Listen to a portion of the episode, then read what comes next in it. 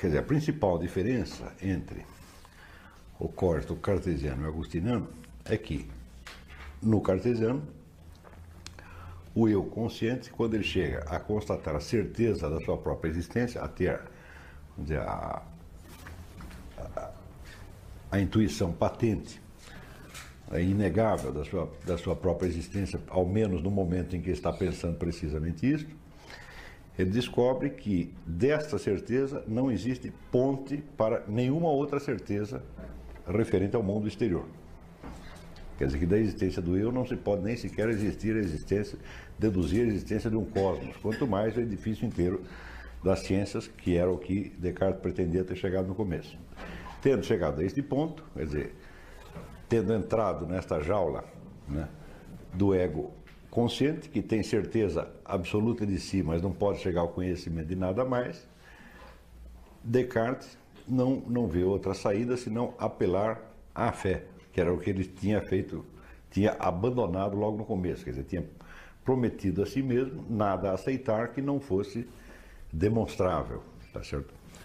E quando chega nesse ponto, ele, para fazer a ponte entre o ego e o mundo exterior, ele apela à crença bíblica de que Deus é bom e de que Deus, tendo criado um mundo em volta dele, não ia fazer isso com o propósito malicioso de enganá-lo. Tá certo? Então, por conta da credibilidade de Deus, é aceito o mundo exterior, então se reconstrói a partir desses elementos meio racionais, meio de fé, tá certo? A o edifício das ciências, tá certo? Em Agostinho não é assim. Em Agostinho, a certeza que o Corto tem de si mesmo, em primeiro lugar, não é uma certeza completa, como em Descartes. Em Descartes, o Corto ergo sum é o princípio de todas as coisas, é a certeza inicial tá e autossuficiente. Mas Agostinho observa o seguinte: eu sei que eu existo, eu sei que eu sou, mas eu não sei o que eu sou. Ou seja, eu conheço a minha existência, mas não a minha consistência ou essência. Tá certo? Muito menos conheço, vamos dizer, o porquê desta existência. Quer dizer, eu sei que sou, mas não sei o que sou e muito menos sei por que sou. Tá certo? É, não obstante, vamos dizer, esta certeza de que eu sei que sou e de que eu não sei o que sou e nem o porquê sou, faz com que este ego agostiniano tenha uma estrutura problemática. Ele não é transparente como o ego cartesiano, ele carrega em si um forte elemento de mistério que é um componente interno dele, tá certo? Então, como este mesmo ego sabe que é e não sabe o que é, nem o porquê é, ele também sabe que ele mesmo não é fundamento dele mesmo, porque ele se descobre tá certo, como existente a partir de um certo é, momento, sem ter tido a menor ideia de, de onde veio. Então, ele sabe que ele não é autor ou causa de si mesmo. Tá certo? Então, nessa estrutura do ego, tal como vê Agostinho, existe um choque entre uma, entre uma parte que é auto-evidente e outra parte que é totalmente misteriosa e que requer a presença de uma causa desconhecida. Mas esta causa desconhecida não é interna, porque o mistério da, da causa do eu faz parte da própria estrutura do eu. Onde quer que você, é, que um ser humano descubra que ele existe, tome consciência de que ele existe, ele na mesma hora toma consciência do seu caráter problemático, problemático e, de certo modo, incompleto. Quer dizer, ele sabe que aquilo que ele sabe não é o todo do que ele é. Ele carrega dentro de si o mistério da sua causa, mas esse mistério é um componente dele, não é uma coisa externa. Tá certo? Então, isso quer dizer que a pista para uh, Deus, em, em Agostinho, não é um simples apelo a um elemento externo. A conexão entre eu e Deus não é externa e mecânica, como no caso de de René Descartes. Tá certo?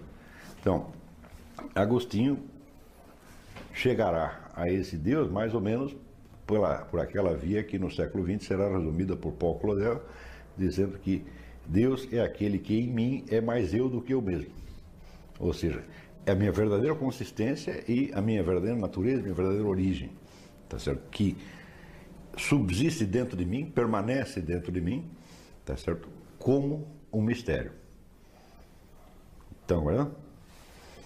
Muito bem, mas deste ego ainda Agostinho vai tirar umas outras coisas. Ele percebe que como um componente desse mesmo ego consciente,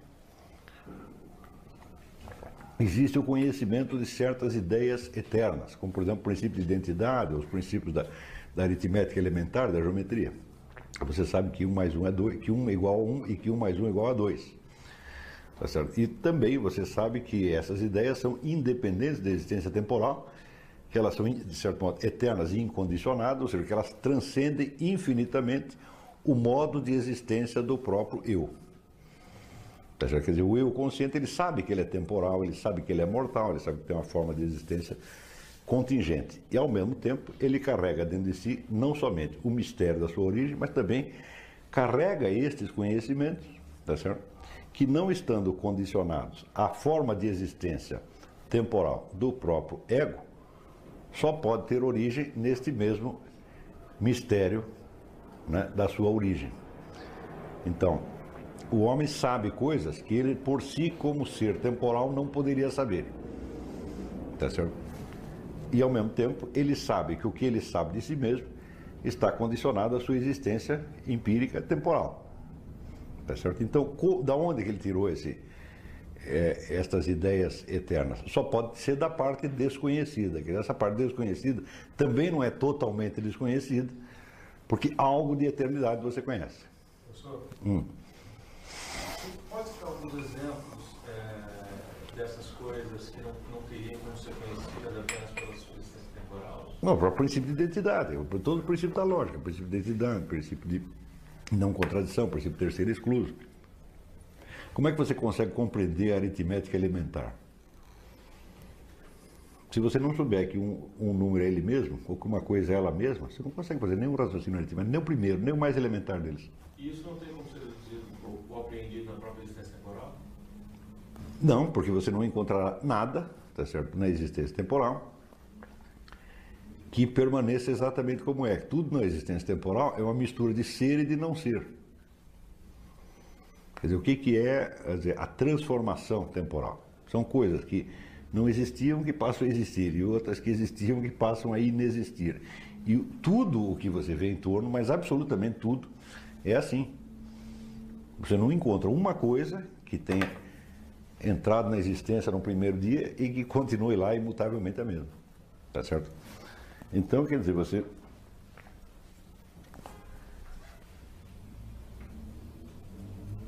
No, na, na esfera temporal, você só tem experiência de dados temporais.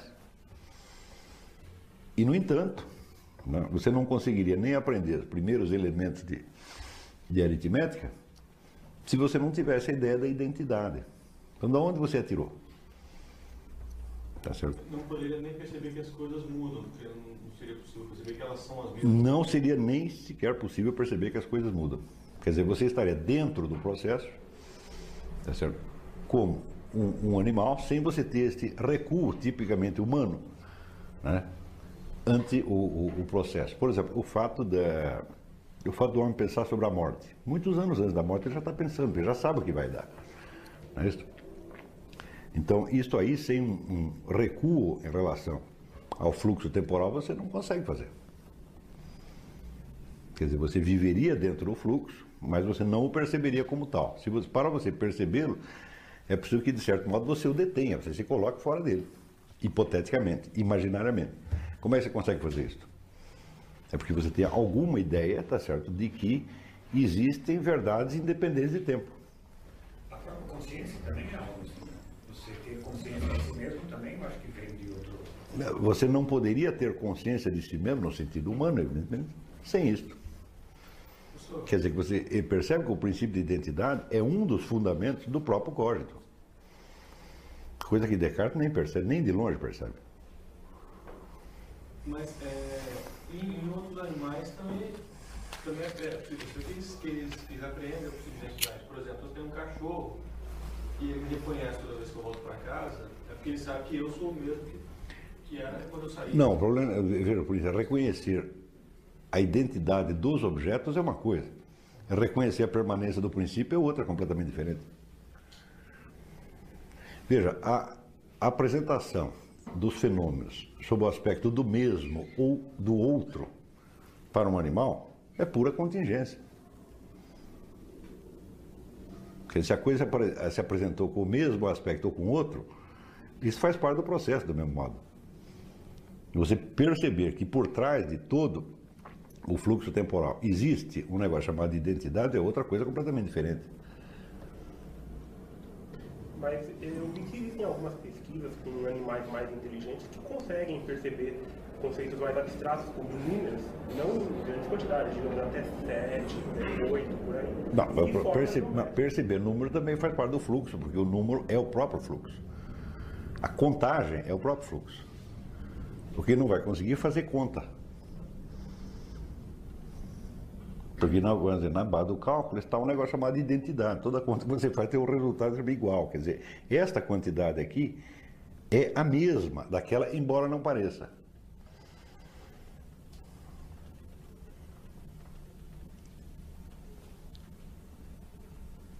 Isso aqui é impossível de um animal perceber.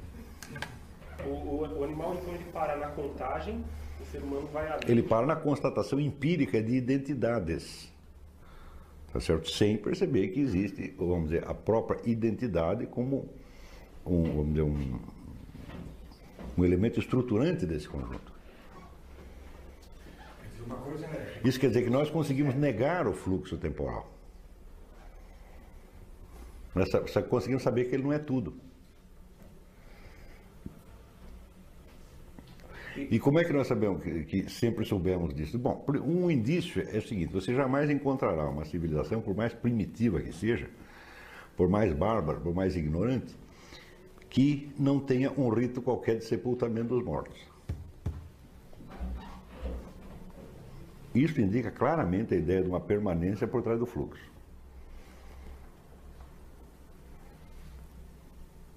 Então, provavelmente a percepção consciente da identidade, vamos dizer, é a base da própria existência humana. Se vocês se lembram da outra aula, né, nós explicamos aquelas é, culturas de tipo cosmológico como fenômenos que emergiam da busca da permanência por trás do fluxo.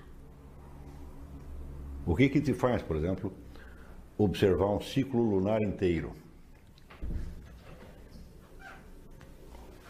Não é a ideia, vamos dizer, de você perceber por trás do fluxo uma repetição e de poder usá-lo conscientemente? Note que o homem não faz isso como os animais. O animal, quando tem um comportamento ciclo, cíclico, ele simplesmente está dentro do ciclo, ele acompanha o ciclo da natureza fielmente. Você pode acompanhá-lo ou não. Você é o contrário. Em vez de acompanhá-lo, você pretende vencê-lo. Por exemplo, criando situações estáveis no meio de um clima instável. Tá certo? Quer dizer, na medida que você procura colocar sobre o meio natural uma ordem abstrata que não está na própria natureza, embora possa ter sido inspirada até nela mesma, tá certo? Você está se colocando fora e acima desse, desse ciclo. Isso tudo já pressupõe o conceito de identidade, eternidade, permanência, etc, etc. Inclusive instituir é, ciclos extras, né? Não... Você criar outros ciclos. Claro, você cria ciclos é, propositais, ciclos ritualísticos, ciclos cívicos, etc. Rotinas de trabalho, etc., que não acompanham de maneira alguma uh, a ordem natural. Como é que você consegue fazer tudo isso? É porque você tem a ideia, dizer, de um extratemporal, do supratemporal. Não é isso? Para a ideia de ciclo, é, bicho também tem. Ele acompanha o ciclo. O que ele não pode fazer é sair fora. Muito menos criar o seu próprio.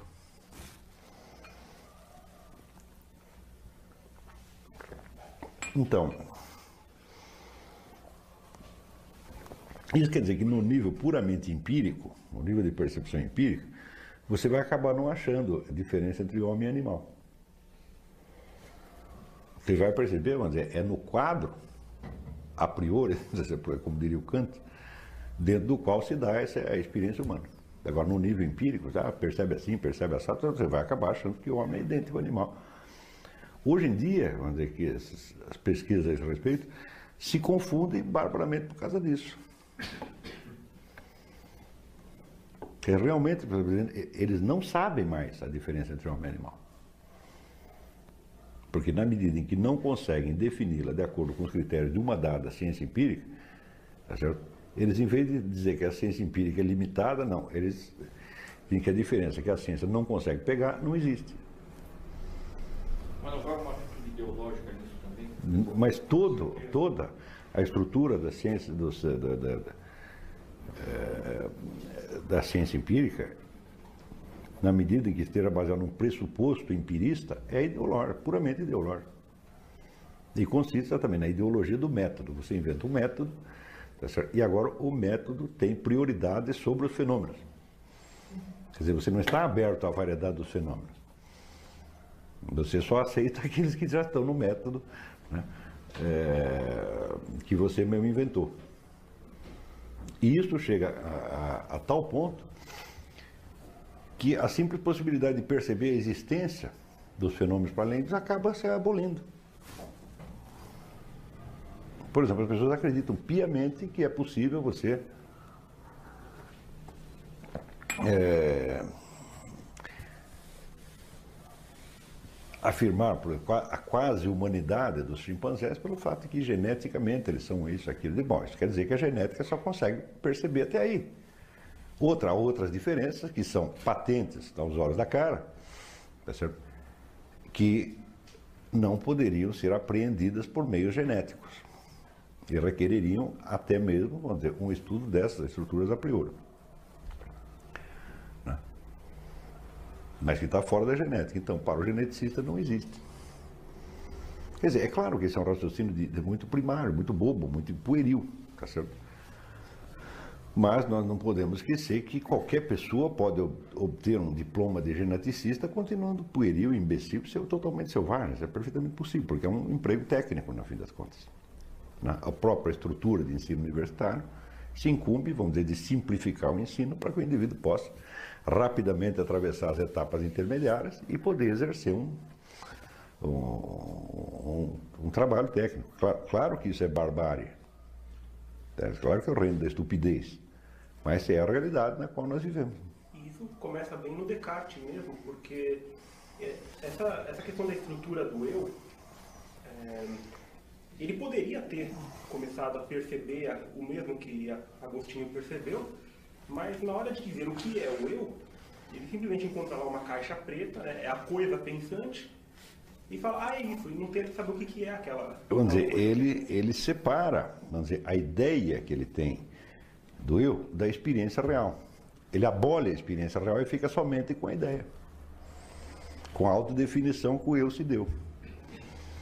Então, ele, a partir do momento que ele encontra o cogito, ele define o eu como coisa pensante, em oposição à coisa extensa.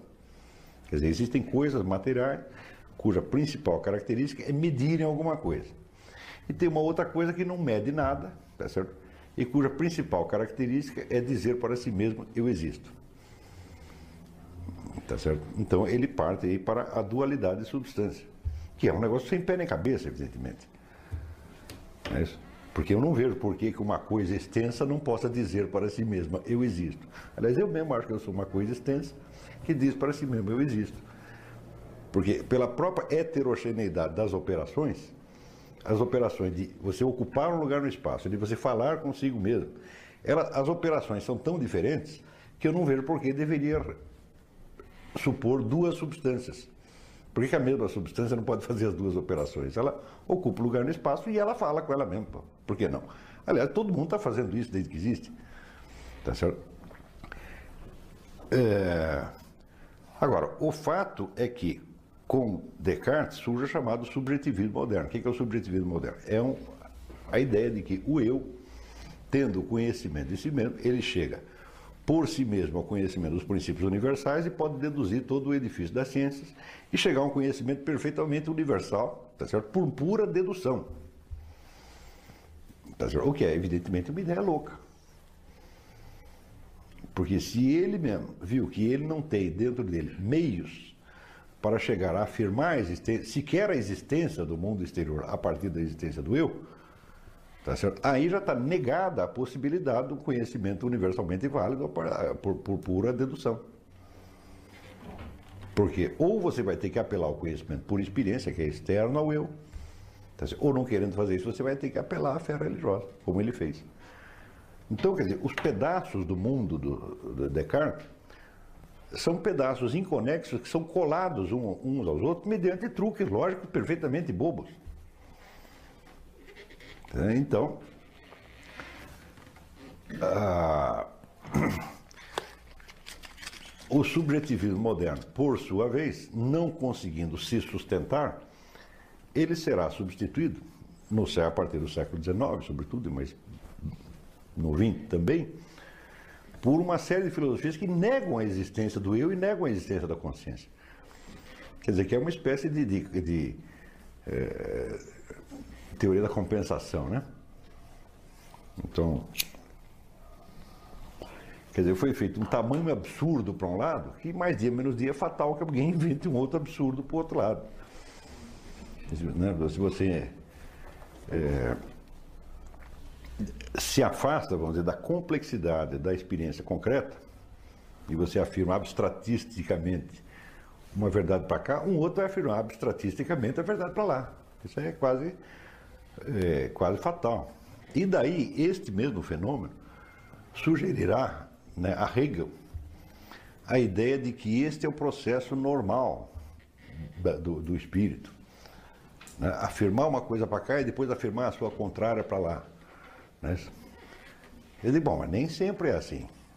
No, isso pode ser o processo normal do, do, da inteligência que funciona abstratisticamente. Tá certo? Mas, no processo da experiência concreta, realmente não é assim. Então, veja, se eu terminar a explicação do Santo Agostinho, nós vamos fechar esse problema da experiência concreta. Veja. Agostinho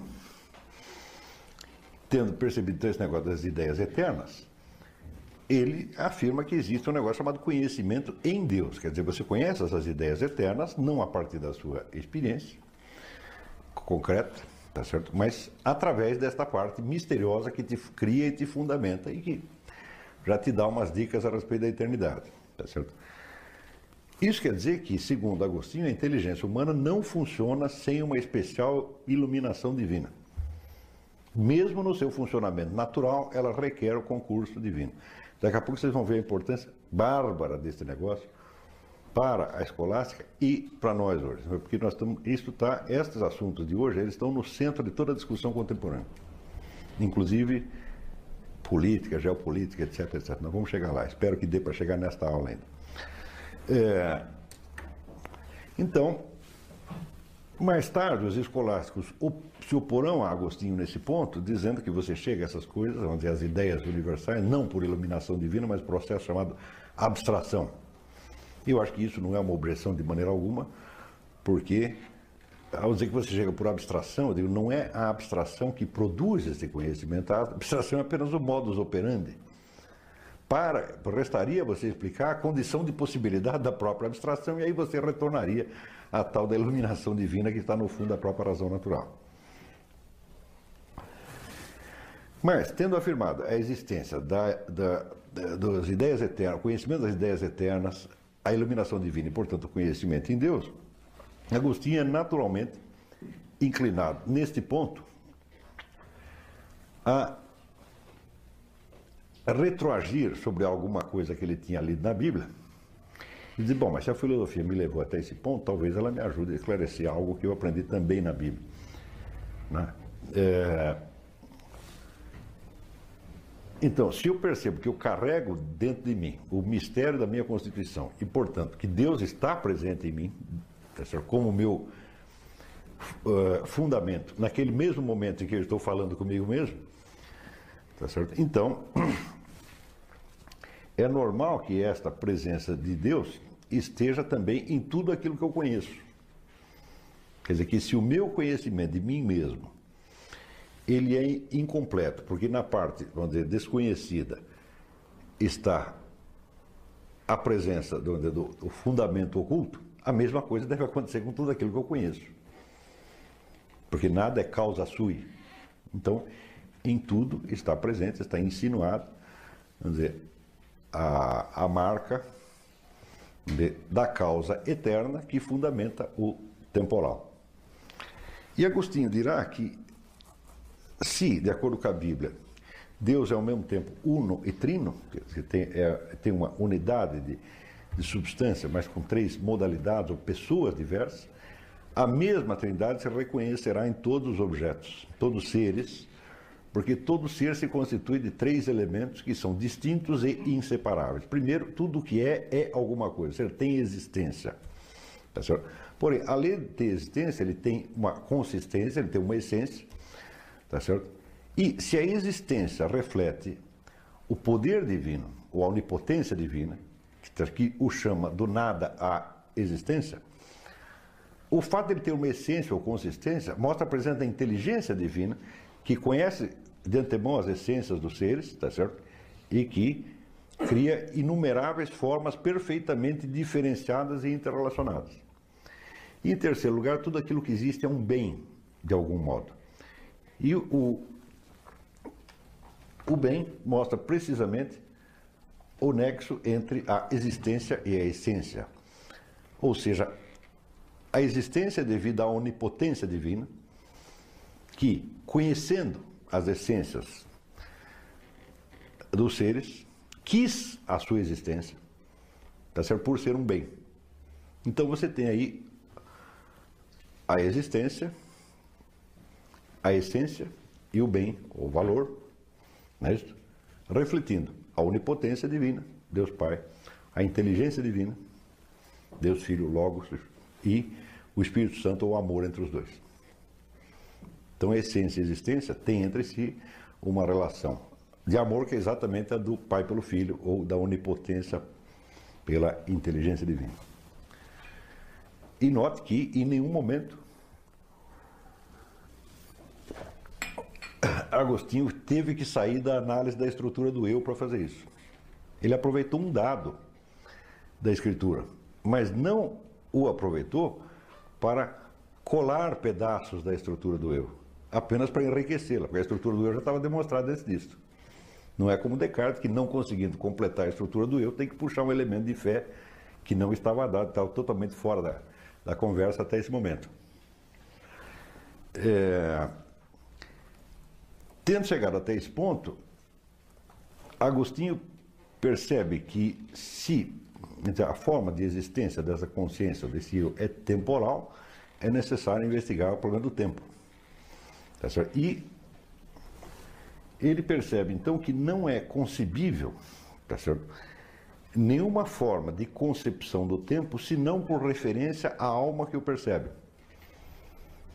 Mas é que o tempo é múltiplo e percebido de maneiras distintas, tá certo? por seres distintos em situações distintas. Portanto, o tempo tem algo intrinsecamente a ver com a alma. Tá certo? Então,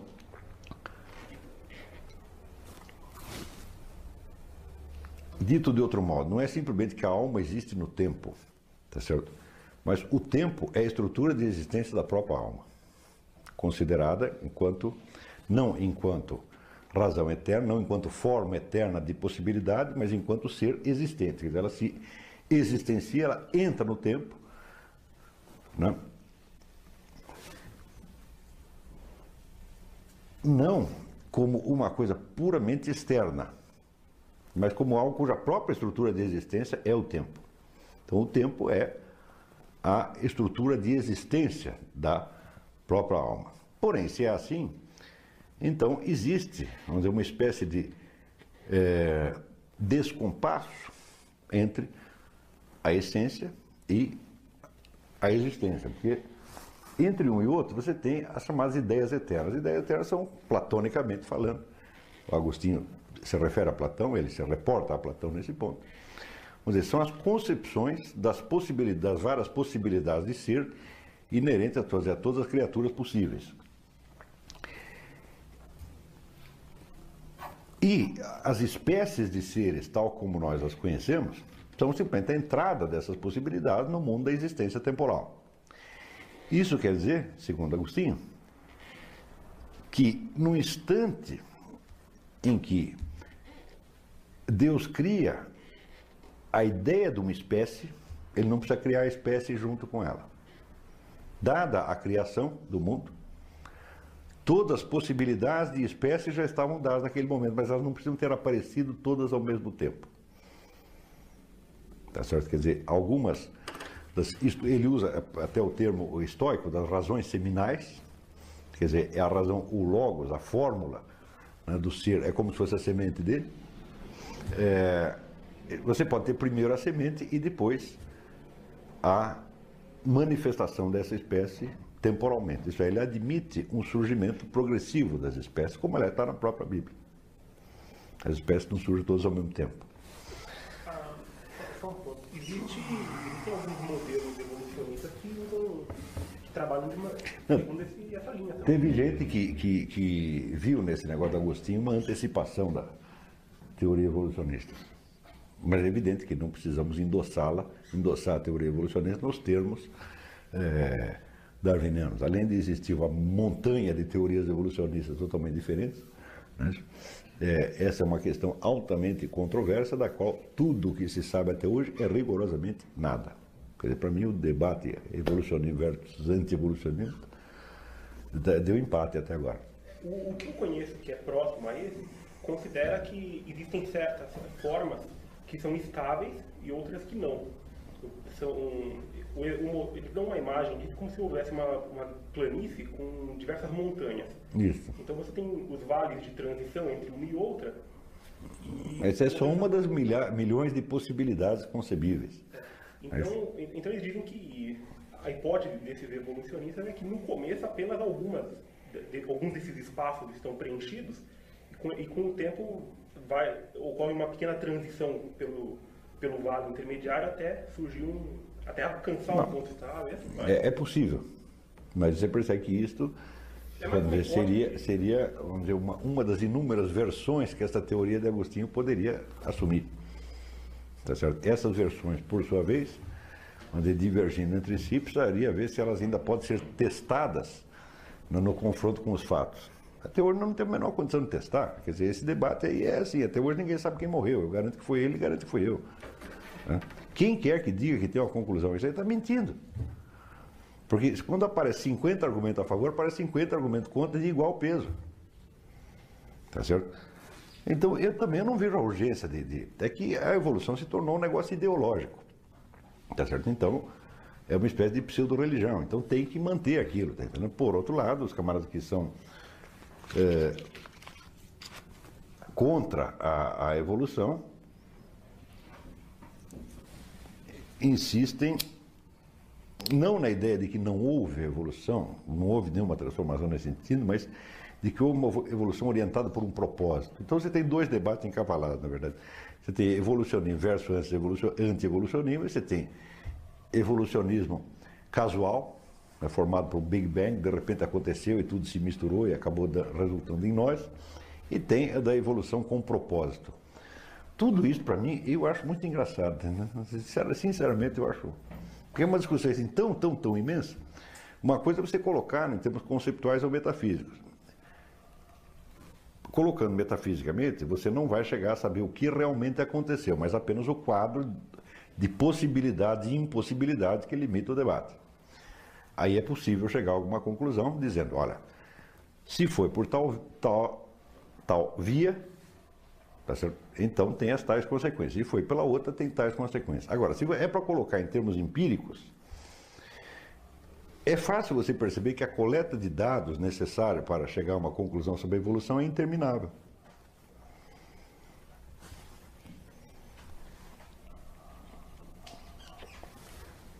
Porque vamos supor que você conseguisse pegar toda a evolução de uma determinada espécie, que nunca se conseguiu nenhuma, na verdade, com todas as etapas intermediárias, etc, etc.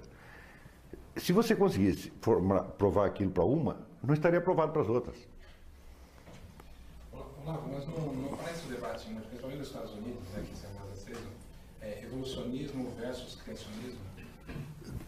Bom, também essa é uma maneira totalmente falseada de colocar. Tá certo? Porque aí já não se refere à existência da evolução, tá certo? mas da evolução com o princípio explicativo da própria existência do, do- do- dos seres vivos. Está entendendo?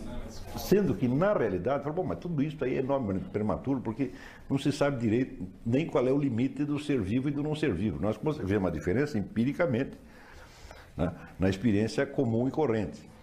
Mas não tem nenhuma ciência habilitada a traçar o limite. Isso não quer dizer que o limite não exista. Tá certo? Quer dizer que nós não temos meio de saber onde está. Eu digo, mas se você não sabe nem isto, pô, você não sabe nem onde começa, quais são os limites do objeto que você está discutindo, como é que você vai saber de onde ele saiu, pô? Se você não sabe nem o que, como é que vai saber o porquê? Entendeu? Agora, o fato é que a porcaria da educação universal mete todo mundo na escola desde pequeno, ensina todo mundo a discutir, todo mundo tem que ter opinião sobre tudo, sobre o que sabe e sobre o que não sabe. Então, é a besteira obrigatória. Você está entendendo? Você tem que tomar partido. Ou você é a favor da evolução ou contra a evolução. E se você disser, eu não sei, então pensam que você está mentindo, que você está enrolando, que você está. Tá vendo? Então, todo mundo é obrigado a tomar partido sobre coisas que ele desconhece completamente. Então, resultado, o que acaba acontecendo é que a discussão inteira fica viciada, tá certo? E chega um certo ponto em que já não é possível sequer você tentar colocar ordem, porque a confusão já está tanta que. Tá? Mas muito bem, isso aí nós podemos discutir amanhã no seminário. né? Vamos voltar aqui ao negócio do Agostinho. Bom, tendo chegado a esta filosofia do tempo, Agostinho se coloca pela primeira vez na história humana a ideia de uma interpretação global, tá certo, da experiência histórica humana sobre a Terra. É justamente o problema do sentido ou não, não sentido.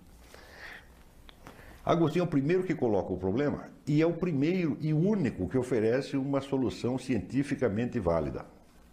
Eu vou demonstrar por quê. A única filosofia da história que é digna de respeito é a de Santo Agostinho. As outras são todas ideológicas. Porque Agostinho baseia a sua filosofia da história no conhecimento da estrutura do tempo. E ele percebe o seguinte, que o tempo do acontecer histórico é um tempo linear. Tá certo? que ele começa e não termina. Ninguém sabe onde isso vai terminar. Ninguém sabe a data do término da história. Tá certo? Ora, se você não sabe a data do término, você não sabe a forma do fenômeno como um todo.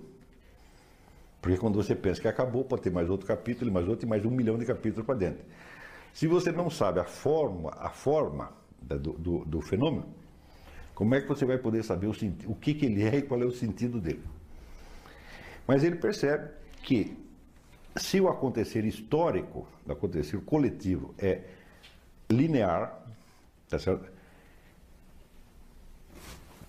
Ao mesmo tempo, as coletividades se compõem de indivíduos corporalmente distintos, tá certo? cuja temporalidade não é do mesmo tipo, porque cada sujeito nasce e morre. A história não morre, a história continua. Tá certo? E, mas ela se compõe, não de um fluxo contínuo, tá certo? mas de vidas individuais descontínuas. Uma biografia não, não se prolonga na outra. Entendeu? Quer dizer, a forma de continuidade histórica é enormemente ambígua. Você pode continuar o caminho do seu pai para tomar outro completamente diferente, ou pode até ignorá-lo por completo. Não é isso? Então, isso quer dizer que a continuidade histórica é uma espécie de efeito de superfície tá certo? que você vê ao tomar juntas uma multidão de vidas humanas que são, na verdade, distintas, separadas. Tá certo? Então é como se, não que esse efeito de conjunto não exista, ele existe, mas ele só existe numa determinada escala. Você precisa ter uma certa. Visto a uma certa distância, parece que uma vida continua na outra e assim vai, que os processos são contínuos. Mas, na verdade, todos esses processos se deram através de elos humanos, cujas existências não eram contínuas, mas eram, como diz, eram disc- discretas, como se separadas. Tá certo?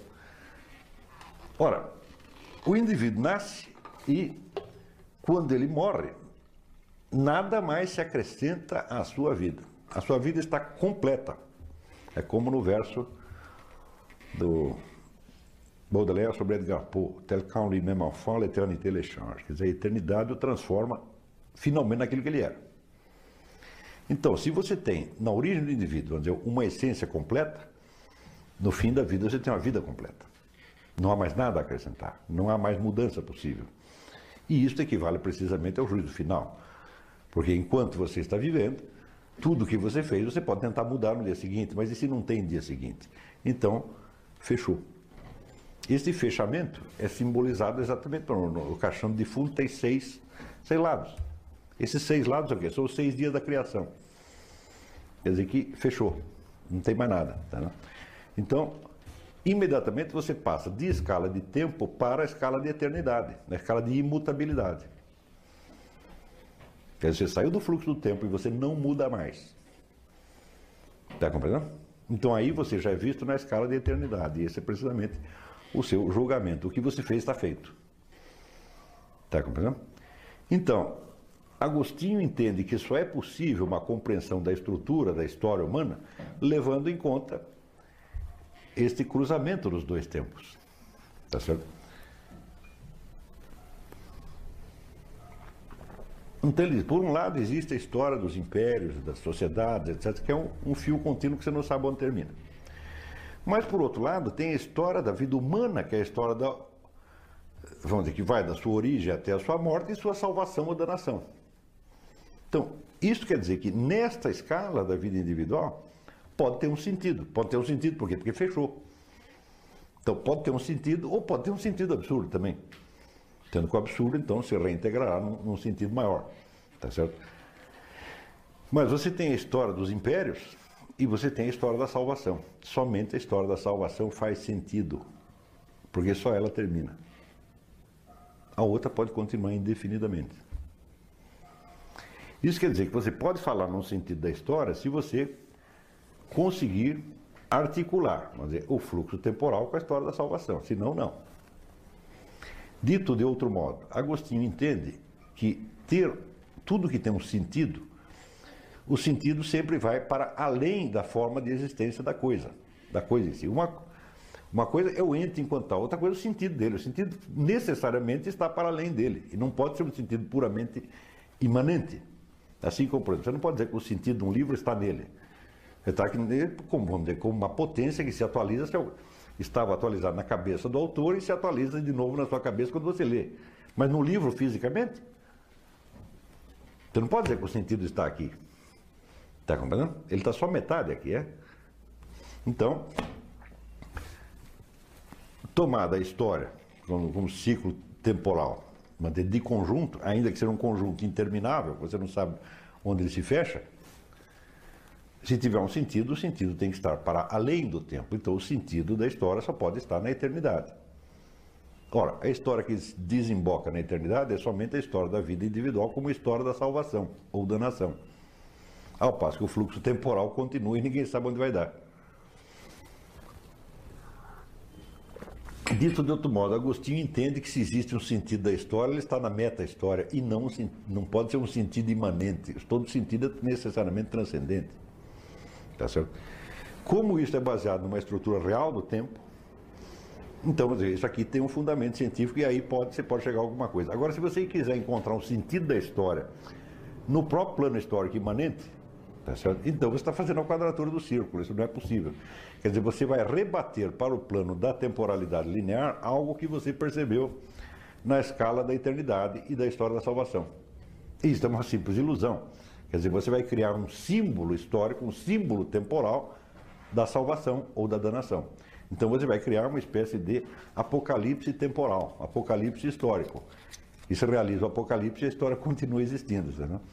Então, daí é que virão, muito mais tarde, né, todas essas é, concepções utópicas que projetam o sentido da história num determinado, determinada etapa a ser atingida no futuro como se esta etapa parasse o fluxo do tempo e alcançasse a perfeição. O que é uma ideia perfeitamente idiota, porque e depois da perfeição não vai acontecer mais nada? Dizer, vai ter o fim da história? Eu digo, bom, e depois do fim da história? E no dia e o day after, como é que é?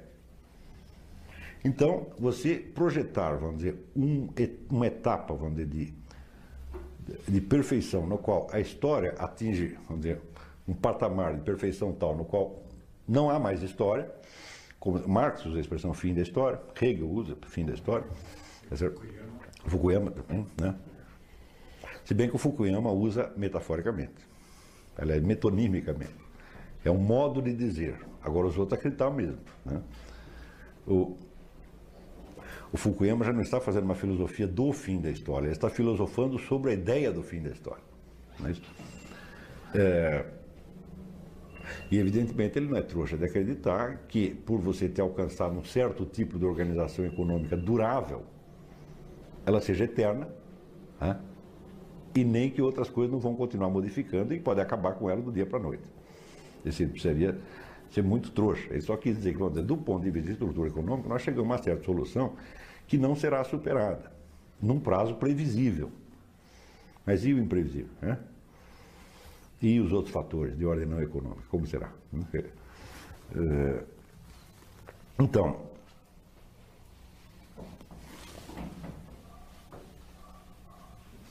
isso quer dizer que, na verdade, todas essas filosofias da história que veem o sentido da história num capítulo da própria história, tá certo? eles estão funcionando mais ou menos como esses desenhos do Escher, tá entendendo? No qual a mão se desenha a si mesma. É uma coisa imaginável, mas não realizável, porque contraria a estrutura da realidade mesmo. Quer dizer, você não pode fazer com que o sentido né, de um discurso esteja fechado nesse discurso mesmo. Seria preciso que o discurso se falasse a si mesmo e não fosse ouvido por ninguém. É isso? Então,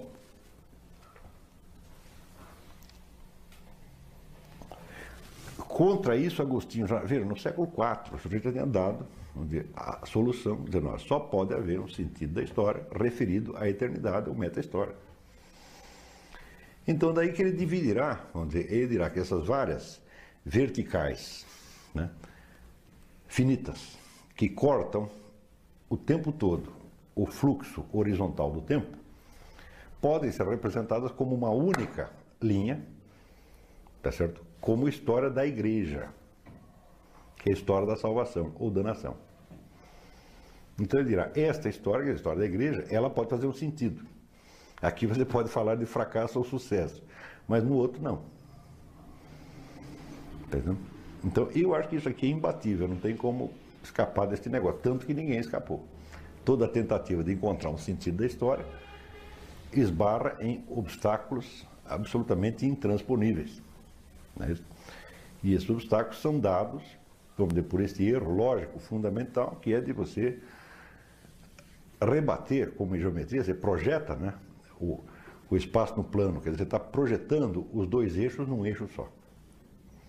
Né? Então, bom, com isso nós aqui fechamos uma explicação de Santo Agostinho, acho que agora ficou melhor do que antes, dá para ter uma ideia, dizer, é, global da filosofia de Santo Agostinho. Porém, ainda mais importante do que tudo isso é o fato de que Santo Agostinho começa a sua filosofia por uma consideração autobiográfica, por uma narrativa autobiográfica, por um exame de si mesmo, não como eu abstrato, eu filosófico, mas como eu biográfico real. Tá certo? E por que, que ele faz isso? Bom, porque antes dele teve três séculos de prática da confissão cristã. A confissão cristã, ela abre tá certo? para a inteligência humana uma dimensão que era inexistente para os três tipos anteriores, que é o filósofo grego, o profeta hebraico e o, o sacerdote egípcio babilônico. Essa dimensão temporal de que dizer, você vai fazendo a sua vida conforme as suas escolhas e você erra ou acerta, que continuamente você tem que estar reexaminando este passado para você corrigir Tá Isto havia em escala coletiva entre os judeus, mas não individual. De repente, essa dimensão que Israel vivia coletivamente, as pessoas percebem que cada indivíduo está dentro disso. Tanto que o, o, o, o fiel cristão, quando ele lê a Bíblia, onde está escrito Israel, ele é convidado a ler você mesmo. Porque não é somente o povo, é o povo, mas também é você.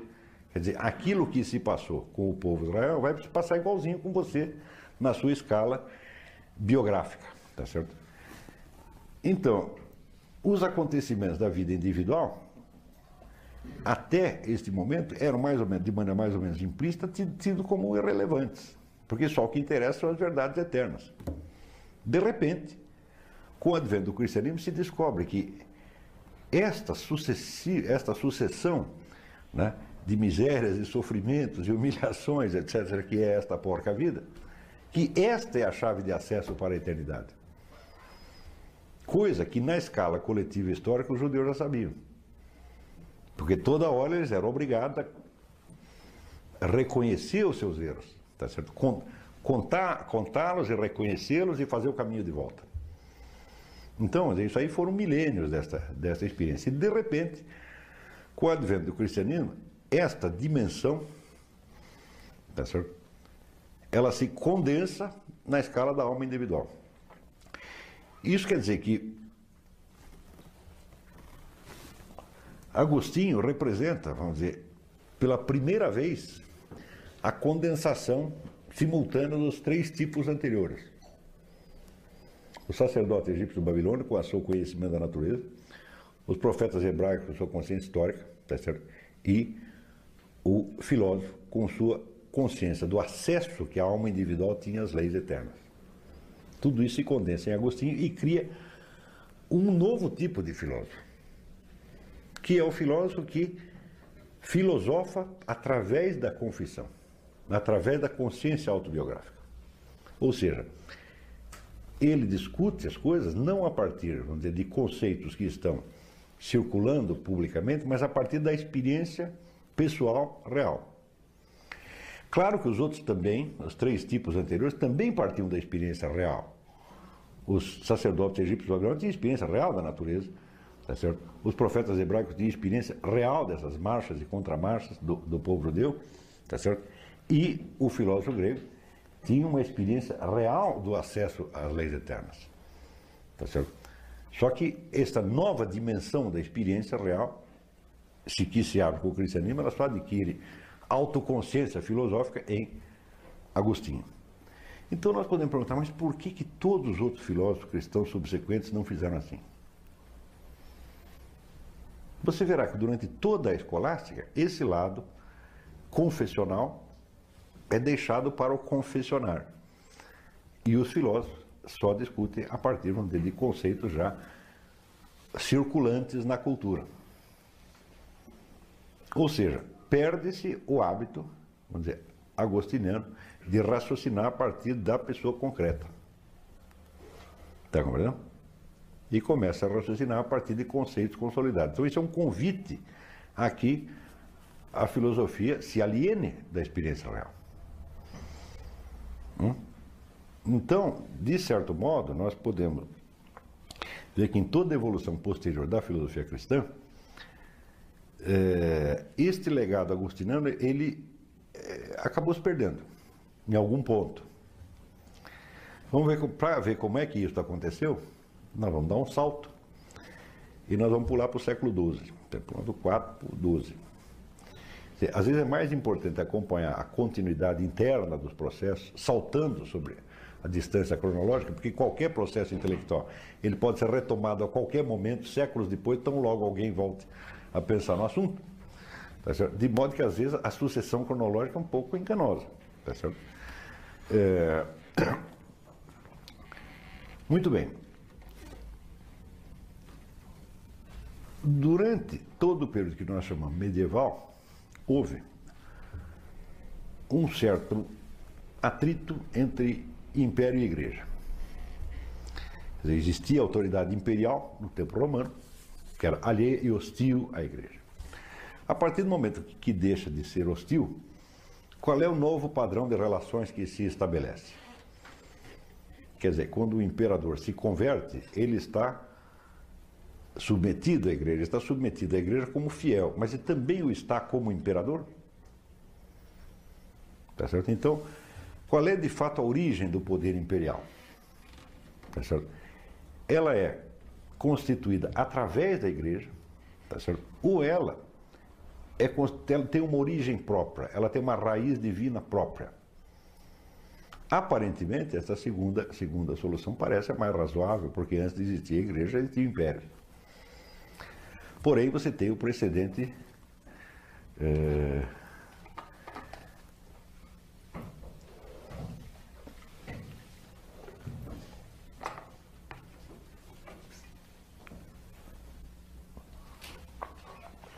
o precedente bíblico do profeta Jacó, que a comunidade lhe pede que constitua um rei.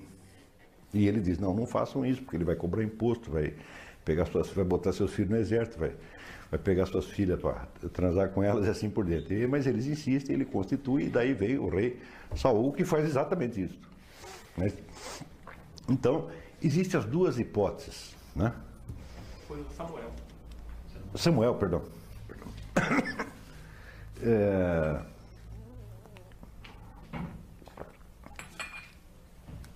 Então, o Império Cristão, onde ele se constitui pela primeira vez formalmente, né, com Carlos Magno. Mas o Império Carlos Magno dura algumas décadas e depois se desfaz num, num caos miserável, tá certo? Mesmo no Império Carlos Magno, que foi o império constituído pela igreja, você via a ambiguidade da, do poder temporal e da autoridade espiritual pela própria ética pessoal de Carlos Magno. Carlos Magno se permitia certas coisas que nenhum fiel cristão se permitiria. Por exemplo, ele tinha, é, acho que duas filhas, não lembro se duas ou três, e ele adorava as filhas não queria que elas fossem embora de casa. Então ele não deixava que elas casassem. Ele dizia, vocês tenham quantos amantes vocês quiserem, mas aqui dentro do palácio. Então as filhas viviam numa gandaia permanente dentro do palácio para não ficar longe né, do, do pai. Né? Então você não vai dizer que esse era um comportamento, vamos dizer, um, de um fiel cristão. Né? Mas ao mesmo tempo, o imperador era, vamos dizer, o próprio corpo, né, da, da garantia do próprio corpo da, da cristandade. Então, essa questão do império cristão nunca se resolveu. Houve várias tentativas de formá-lo, várias tentativas caíram, uma tentativa no Ocidente, outra no Oriente, uma, uma confusão miserável. E mais tarde, quando o império se desmembra de vez, a questão ressurge multiplicada pelos reinos nacionais, ou seja, cada reino nacional também volta a colocar o problema da sua autonomia ou dependência em face da igreja, mas agora em escala múltipla. Ora, é fácil você perceber que este problema político ele já contém dentro de si é, a questão da relação possível entre duas modalidades de conhecimento, seria o conhecimento por via natural ou sobrenatural. Quer dizer que uma coisa é a organização da sociedade terrena, a organização da economia, do exército, da política, etc, etc, etc. Outra coisa a organização da vida em vista da salvação. Não são, as finalidades não são a mesma, não são uma condição para outra, tá certo? Mas não se identificam, tá certo? Então, as relações entre uma coisa e outra não são óbvias. A, a, a primeira vista, ela é nem a segunda, nem a terceira, nem a quarta. Esse é um problema que continua presente hoje. Este é o miolo do, do, vamos dizer, do, do drama mundial hoje em dia. Já, já veremos como é que é isso. E acontece que nesta discussão acabam aparecendo defensores de um lado e de outro. Quer dizer, aparecem teóricos da, do, do, da hegemonia da igreja e teóricos da autonomia imperial ou, mais tarde, real. Para defender uma coisa e outra, então você tinha que acabar se definindo também com relação às duas vias de conhecimento, natural e sobrenatural. Qual é o encaixe das duas? Tá certo? Muito bem, aí se descobrem as obras de um sujeito chamado Averroes. Tá certo? E Averroes tinha formulado isto para o mundo islâmico é, sob a forma de um dualismo. Dualismo radical. Quer dizer, tudo aquilo que é de fé você só conhece porque através da fé mesmo, quer dizer, porque está escrito no Corão, então você aceita aquilo. Nada daquilo pode ser demonstrado. Portanto, é matéria exclusivamente de crença. Considerado do ponto de vista da, da pura razão, tá e com razão ele entendia particularmente a lógica de Aristóteles, todo conteúdo de fé é pura crença. Tá certo? Então não pode ser demonstrado, mas ele tem que ser crido. Tá certo? Então quer dizer, você tem duas vias de acesso, tá certo? E não adianta nada você misturar uma coisa com outra. Tá certo? Muito bem, esta solução ela tenderia a favorecer vamos dizer, uma separação radical tá certo, de Estado e Igreja. Estado seria, não, não havia ainda Estado sentido mas Império e Igreja. Tá certo? Ou seja, favoreceria a autonomia dos dois. Mas mesmo essa autonomia ainda deixa em aberto a questão da origem e, portanto, da dependência metafísica e não física, tá certo? não da dependência jurídica, mas da dependência é, metafísica. Você vê que durante muito tempo esse debate prosseguiu sem que ele abalasse fundamentalmente é, a unidade da comunidade cristã. Porque se entendia a comunidade cristã no sentido do corpo místico de Cristo. A partir da hora que você confessa, comunga, você se integra no corpo místico de Cristo, todos, vamos dizer, com idêntico estatuto. Quer dizer, todos os as pessoas capazes, tá certo, de confessar e comungar, que são pessoas que têm consciência moral suficiente para ser capaz de reconhecer seus pecados e confessá-los e obter a absolvição, então, todas, todas pessoas adultas, né? Todos os cristãos adultos estão integrados no corpo místico de Cristo em condições idênticas. A ideia do corpo místico foi suficiente para manter a unidade cristã durante mil anos. Tá certo? Porém, de repente, à medida que se acirra né, a disputa entre império e igreja, e mais tarde entre os reinos e a igreja, vai se vendo a necessidade de criar um padrão legal de unidade. Legal, jurídico, político de unidade. Tá certo? Isso quer dizer que a igreja tinha sobrevivido perfeitamente bem e tinha crescido e tinha se expandido, tomado conta do Ocidente inteiro, sem ter esse padrão. Tá certo? Quer dizer, a simples ideia do corpo místico era suficiente para todo mundo né, perceber que as, as disputas de autoridade se davam dentro da própria comunidade cristã, tá certo? E que nenhuma das duas, nem a hipótese eclesial, nem a hipótese imperial, era responsável pela unidade cristã, porque a unidade cristã era o próprio Cristo. Então aí ninguém ia dar palpite. Mas de repente, à medida que a briga prossegue, a ideia do corpo místico vai sendo jogada para trás e a ideia da unidade formal, legal, jurídica e política começa a adquirir importância. Está entendendo? Você imagina a gravidade deste, deste processo. Porque de repente você tem dizer, mil anos de, de, de religião que estão baixando para o nível de uma disputa de jurisdições. Hum? E isso, cada dia que passa, vai ficando pior, pior, pior.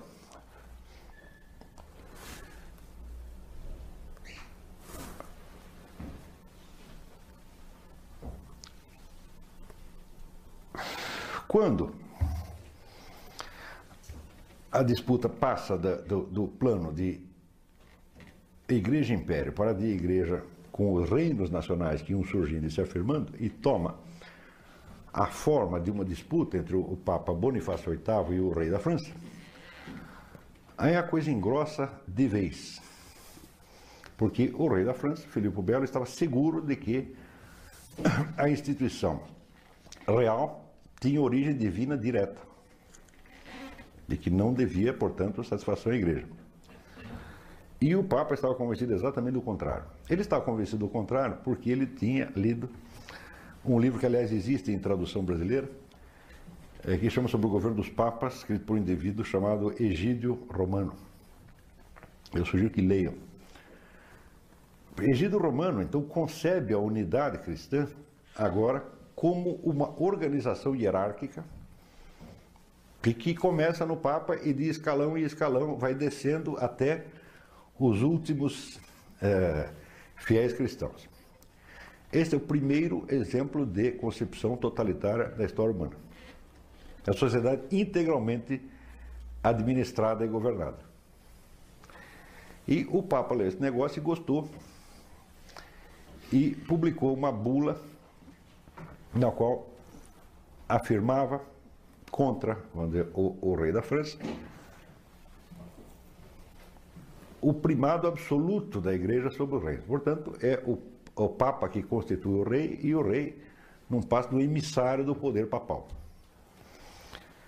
Note bem que já não se tratava mais da unidade mística do corpo de Cristo. Se tratava da unidade política de uma estrutura administrativa. Naturalmente, quando aparece esta teoria, tem que aparecer uma teoria análoga do outro lado. Então tem um camarada chamado Pierre Dubois que faz também né, uma, uma teoria de tipo totalitário para a escala nacional. Tá certo? Quer dizer, o reino, particularmente o reino da França, é tido como de origem divina, tá certo? portanto, totalmente autônomo em relação à igreja, e dentro do reino da França, os membros do clero passam a ser funcionários do rei. É no meio desta, desta confusão que aparece o rei chamado São Tomás de Aquino, que era o único que tinha a cabeça do lugar na época, e que percebeu que precisava articular essas coisas de uma outra maneira. Tá certo? Então, ele partindo de, das obras de Averroes, que havia colocado vamos dizer, uma, uma fronteira vamos dizer, bem nítida entre razão e fé, a primeira coisa que Santo Tomás de Aquino faz é mostrar que essa fronteira não é nítida de maneira alguma. Ou seja, de algum modo, ele restaura a ideia agostiniana de que a razão natural precisa da ajuda sobrenatural. Ele o faz de maneira muito mais mediada e muito menos radical do que Agostinho, mas faz. Então, Averroes tinha tirado esta, esta doutrina de dentro das obras de Aristóteles, mas interpretada de uma certa maneira muito peculiar que a partir desta época começa a virar moda. Esta maneira consiste em você considerar a lógica de Aristóteles não como um símbolo da ontologia ou da estrutura do ser, considerada no seu reflexo, vamos dizer, pensante, no seu reflexo linguístico pensante, mas como uma técnica operacional tá certo? referida apenas ao pensamento ou à linguagem. Então, você vai substituindo a lógica dos seres que tinha Aristóteles por uma lógica dos termos ou por uma lógica das palavras. Tá Isto entra no Ocidente através de é, Averroes. Não viram? Bom, com o tempo vai virar, certamente, mas acontece que este é o conceito de lógica que existe ainda hoje. Até hoje, se entende a lógica como dizer, um esquema formal, né, que é distinto da, do mundo da experiência. Então você pode bolar um sistema lógico inteiro que é todinho irreal. Tá certo? Então, Isso quer dizer que Aristóteles, quando ele obtinha, quando ele montava um raciocínio lógico, partindo das definições dos seres, ele estava seguro de que ele estava lidando tá certo? com conceitos que expressavam a consistência ou essência real dos seres e que, portanto, as conexões lógicas teriam que ser ter a sua correspondência em conexões reais. Tá certo? Bom, então essas duas, esses dois elementos, a separação radical entre razão e fé e a tendência para uma lógica puramente formal, totalmente separada da lógica material, essas duas coisas entram no Ocidente com eh, Averroes. Santo Tomás lê Averroes e acha que tem que dar um jeito naquele negócio, primeiro restaurando o sentido, vamos dizer, ontológico da lógica. Tá certo? Para isso era necessário reinterpretar todas as obras de Aristóteles em circulação é, e reexpor toda uma cosmologia, ou toda uma estrutura do cosmos, tá certo? É a partir dos primeiros princípios, que é exatamente o que ele vai fazer na Suma contra os Gentios. Ele vai colocando os princípios de Deus, depois os anjos, a criação, o universo, os seres, etc., até, até, parte, até chegar na parte psicológica e moral. Tudo como um sistema totalmente, vamos dizer, é, hierarquizado, vamos dizer, com as suas diferentes níveis, seus conflitos também, tá certo? mas em nenhum momento vamos dizer, o raciocínio lógico se afasta da estrutura do, da realidade. É, e, em segundo lugar, ele vai reafirmar, vamos dizer, a impossibilidade de separar o natural do sobrenatural. E ele diz, por melhor que seja a nossa razão natural, existem alguns pontos em que ela não pode andar sem o auxílio sobrenatural. Por exemplo, quando você pega a criação, a existência do mundo criado, a natureza, bom, ela foi criada no tempo ou a sua criação é o próprio. No tempo ou fora do tempo? As duas hipóteses levam a contradições. Então, isso quer dizer que você não tem como raciocinar nisso aí tá a partir de um elemento revelado. Mas, mas a criação é a base de todas as ciências naturais. Então, isso quer dizer que de uma maneira discreta e até tênue, ele restaura. Ele, embora seja adepto da teoria da abstração e não da teoria da iluminação divina, ou seja, que os princípios, ele vai, vai dizer que os universais são conhecidos por abstração, ele coloca um limite nisso e diz que num certo ponto a razão natural engancha na sobrenatural. Tá certo? Então, ao mesmo tempo que ele tenta costurar isso aqui, ele tem aí o princípio, vamos dizer, da unidade ou da continuidade entre o conhecimento de ordem sobrenatural e o conhecimento natural. Então, ele afirmará resolutamente, se não a unidade direta dessas duas, dessas duas dimensões, ao menos a sua não incoerência. Uma coisa não pode ser incoerente com a outra. É... Também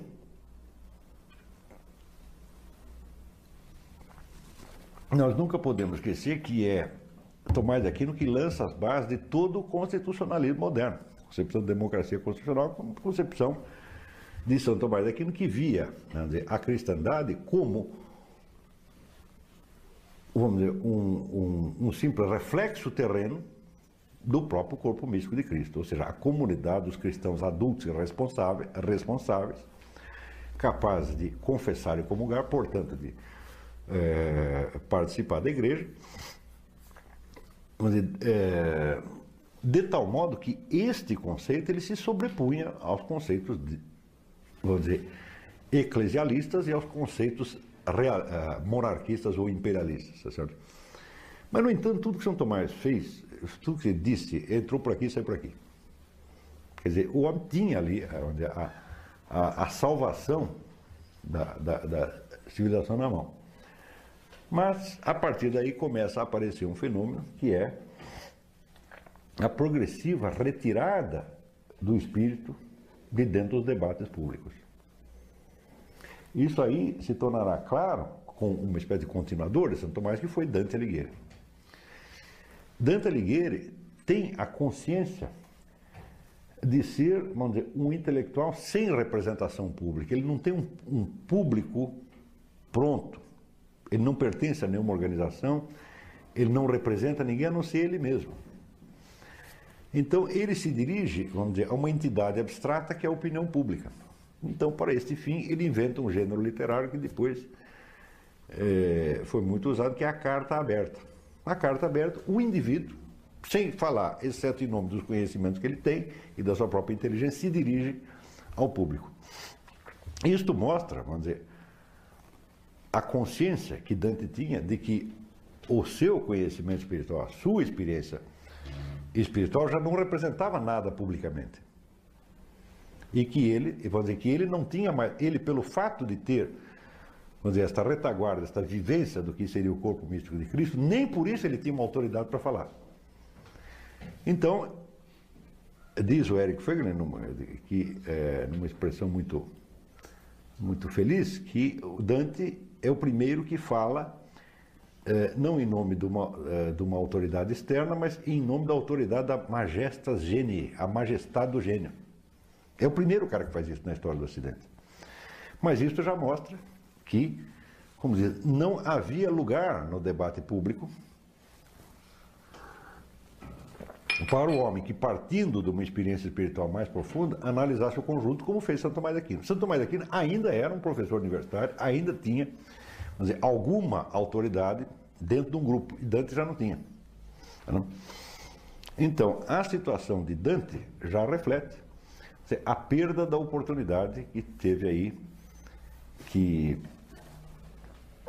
a perda de oportunidade de, de salvação mesmo da, da, unidade cristã. A partir daí, essa unidade vai se romper, romper, se fragmentar cada vez mais, sempre com uma, reivindicações de, de primazia da parte de um e da parte de outro. E esse processo, vamos dizer, da ruptura da unidade cristã, virá junto, né, e não por coincidência, virá junto com a perda da unidade entre a lógica e a ontologia, entre o conhecimento do ser e a ordem do discurso. Esta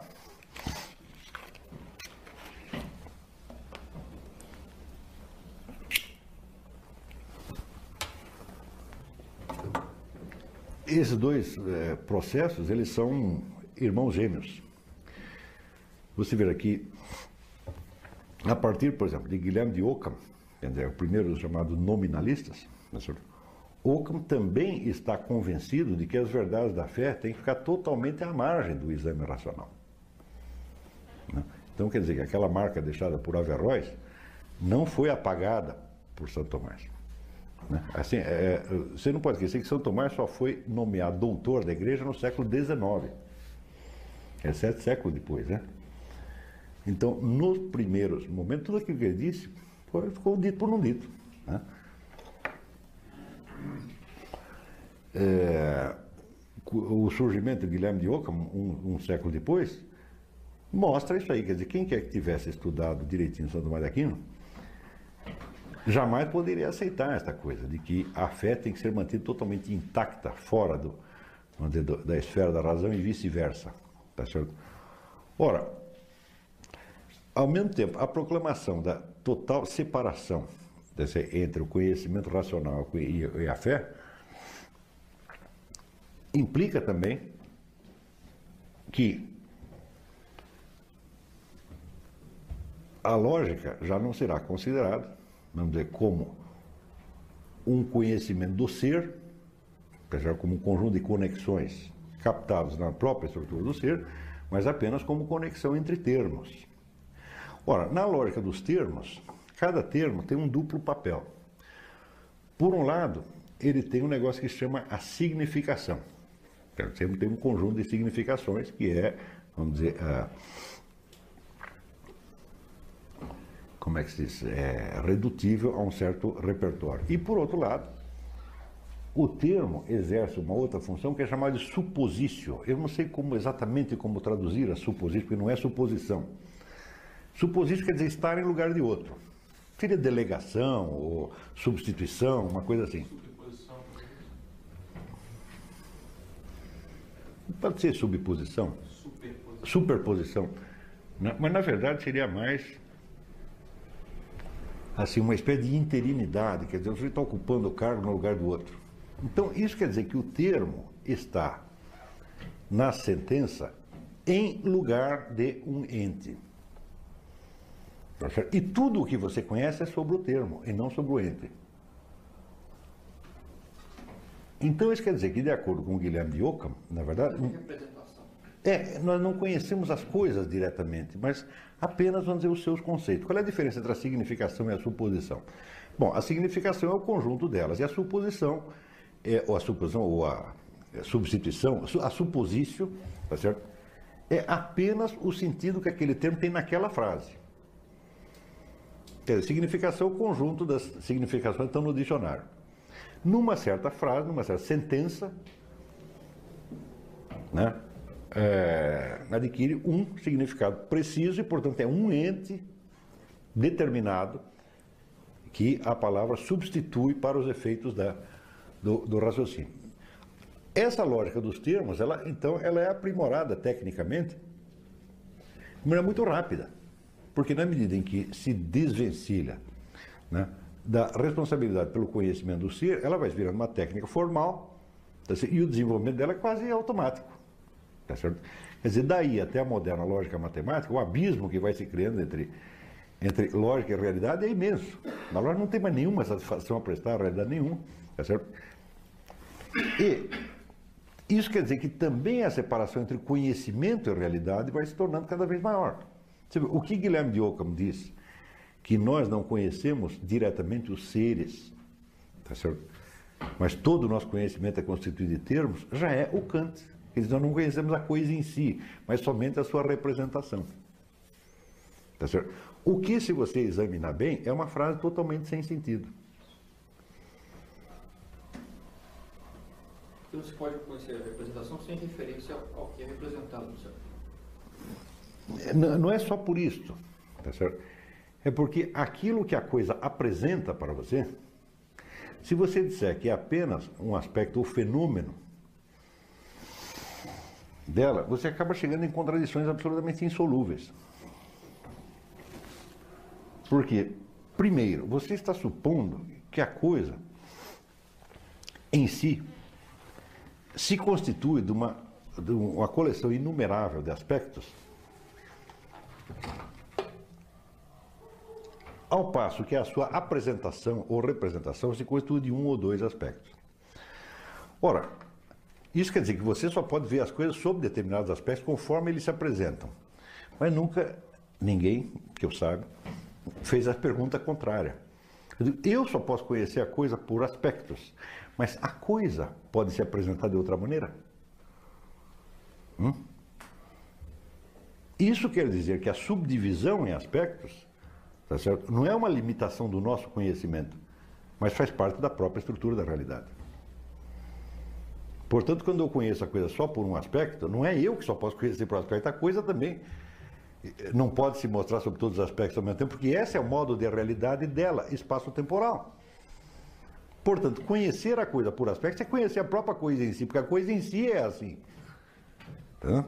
Por exemplo, eu só posso, quando estou de um dos lados da mesa, só posso vê-la por este lado. Eu digo, mas ela poderia se mostrar a mim de outra maneira? Portanto, o fato de que ela tem este lado voltado para cá e não todos os lados voltados para o mesmo lado, não é uma limitação cognitiva minha, mas é a própria estrutura do modo de ser da mesa. Você está entendendo? Então, isso quer dizer que quando eu estou conhecendo um aspecto, é a coisa em si que eu estou conhecendo. E não apenas um fenômeno, uma aparência. Entendeu? Não é que a mesa em si Bom, a mesa em si ela tem simultaneamente todos os seus lados, mas ela não tem todos os seus lados voltados para o mesmo lado. A não ser num quadro cubista. O quadro cubista você põe todos os lados do mesmo lado. Bom, é, isso aí é a coisa em si. Né? Eu digo, mas não, a coisa em si é a simultaneidade dos seus lados voltados para vários lados e não para um lado só. Então isso quer dizer que existe uma perfeita, como diria Santo Tomás aqui, uma comproporcionalidade entre nossa percepção e a estrutura da realidade. Não há o abismo que devia Guilherme de Ockham ou que mais tarde verá Kant. Eles, na verdade, se iludem por palavras. Professor, hum. o termo representação é apenas uma cristalização de cada um desses aspectos? Certamente, a representação é, uma, é, vamos dizer, o fenômeno tal como aparece na sua mente. Aquele fenômeno é aquilo que aparece. Mas o, né? o, o termos na linguagem, aquilo que é que Guilherme de Ockham dizia que nós podemos conhecer, não é o aspecto em si também, ele é um. Não, aí você vai ter uma segunda. Além de você ter a distinção entre a coisa, a separação entre a coisa e seus aspectos, você tem a separação entre o aspecto e a sua representação na mente. E entre a representação na mente e a sua expressão verbal, e assim por diante. Ou seja, você vai introduzindo várias, uma sucessão de abismos. No fim, você fica numa confusão miserável, mas a confusão é puramente verbal. Porque ela começa com uma confusão inicial que acredita né, que existe um vamos dizer, uma diferença essencial entre a coisa e seus aspectos. Quando ter aspectos é a própria estrutura de realidade da coisa. Está compreendendo? Portanto, quando você vê, por exemplo, eu estou vendo vocês todos, mas eu não estou vendo o funcionamento do seu fígado, do seu pulmão, etc. Bom, mas se eu estivesse vendo, vocês estariam mortos, meu Deus do céu. Quer dizer, não é eu que não consigo ver, é você que não consegue mostrar. Você não pode tirar o seu intestino, o seu fígado, para mostrar para mim, tá certo? Sem morrer. Então, esta limitação, vamos dizer, é a estrutura do seu modo de existência. E é exatamente assim que eu vejo você, portanto, eu estou vendo exatamente a essência real tal como ela se apresenta. Então, voltamos ao antigo Plotino, que dizia que nada mais fácil de conhecer do que a essência das coisas, porque a essência se manifesta na forma. A essência não é um mistério por trás da forma, é a própria forma que se manifesta. Quer dizer, quando você vê uma vaca, não é um aspecto de vaca que você vê, é vaca. Forma da TSV. Como é? Forma da TSV. Isso, exatamente. A forma dá o ser das coisas. Tá? Então, isso quer dizer que a conexão de lógica e ontologia é muito mais próxima do que se pensa. Agora, a lógica pode ser operada sem referência à ontologia. Ou seja, nós podemos pensá-la sem referência. Mas esta distinção não está na própria lógica, está no modo de nós operarmos com ela. Está compreendendo? Então, elas em si não têm abismo. Não tem um abismo entre a definição da coisa, entre a essência da coisa e a sua existência. Não tem. Nós aqui podemos, por abstração, olhar um lado, olhar os dois, olhar um, olhar outro, olhar os dois ao mesmo tempo. É isso? Então, trata-se de uma distinção nominal que os camaradas tomam como distinção real. Guilherme de Oca, de Guilherme de Oca até Kant e até hoje. Engraçado que o, que o próprio Aristóteles já tinha percebido que poderia ter essa interpretação errada. Claro que poderia. Acidentes da, da, da substância. E, e, ele dá um exemplo de como esse caminho pode, não leva a lugar nenhum, entendeu? Se você vai tirando os acidentes só sobre o espaço, no fim é nada, e não seria nada. Mas não é dessa forma. Tem que porque Aristóteles, tal como Agostinho, Aristóteles sempre partia da análise da experiência real. Tá certo? Nunca partia de conceitos filosóficos já trabalhados. Feita uma distinção filosófica, ela sempre tinha que conservar a sua raiz na experiência e você poder retornar desde as últimas conclusões até os primeiros elementos de experiência, vamos dizer, compactados e complexos, tal como eles aparecem na, na, na vida concreta. Tá? Porém, a partir de Averroes, e daí até Guilherme de Oca, é uma pá de gente, não são dois, mas uma... começa-se a raciocinar a partir de problemas intelectuais, técnicos. Né? Guilherme de Ockham é um sujeito muito inteligente, né, que dá uma solução lógica a uma série de discussões que estavam vamos dizer, no seu meio intelectual, mas em nenhum momento ele se reporta a experiência real. Porque se se reportasse, tá ele veria exatamente isso que eu estou dizendo. Que na experiência real, não apenas, não é eu que não posso ter acesso às coisas, as coisas não podem se mostrar a mim, a não ser por partes. Portanto, isso é a estrutura real delas, a limitação está nelas e não em mim. Diga. Não pode ser que nós, de uma certa forma, somos traídos pelo nosso desejo nosso desejo seria de conhecer tudo sobre alguma coisa. Não, é, o, de, o, desejo é, é, desejo é perfeitamente legítimo. É, o desejo é perfeitamente legítimo. Agora, então, diz... a gente acaba se sentindo culpado. Perfeitamente. Agora, Santo Tomás já tinha respondido a isso, dizendo o seguinte: que é próprio do sábio não tentar conhecer mais do que a coisa é. Porque daí para frente ele desanda. Né? Porque daí para dentro você está inventando. Existe uma limitação do seu conhecer e existe uma limitação do ser mesmo da coisa. Se a coisa existe de maneira contingente, só pode ser conhecida como tal. Não é uma limitação sua, é dela. Então, entanto, se você. Né? Claro, mas isso é uma tentação demoníaca. Quer dizer, você não conhece, não consegue. Né? É, conhecer a vaca total, porque a vaca também não consegue existir de maneira total. A vaca nasce pequenininha, vai crescendo, em cada momento que ela é, ela só é aquilo que ela é naquele momento. Entendeu? Os outros momentos já foram. Tá certo? Então, se você tentar conhecer a vaca total, você vai conhecer por uma dupla modalidade. Uma por observação, outra por imaginação, que você vai ter que completar. Você não vai poder ter a percepção agora do que a vaca foi três anos atrás. Isso aí não dá. Você não pode tomar hoje o leite que a vaca vai dar amanhã. Quando você exige isso e não consegue, daí você cria o abismo. Mas note que isto é, vamos dizer, um erro lógico, um erro de abstracionismo. Quer dizer, você está tomando por distinção real uma, uma diferença que só existe mentalmente. Você entendendo? Então você está supondo que a vaca que você está vendo por fora é realmente separada da vaca que existe por dentro e que você não vê. Então, bom, o que está por fora, a vaca mostra. E o que está por dentro, ela tem que conservar escondido, senão ela mora. O que a vaca mostra, você vê. O que a vaca não mostra, você imagina. E você completa, através do jogo de imaginação, memória, percepção, o ser das coisas. Tá entendendo? Agora, para uma coisa você perceber assim, na realidade todo mundo per- percebe assim. Não é isso? Porém, perceber nós sabemos há muito tempo. No tempo das cavernas nós já sabíamos perceber. Portanto, é uma habilidade muito antiga. Mas a habilidade de montar raciocínios lógicos, né, ela começa com a filosofia grega. Então, na escala histórica global, ela é muito recente, era nova. Então, evidentemente, você não tem o domínio do raciocínio lógico como você tem o domínio da percepção.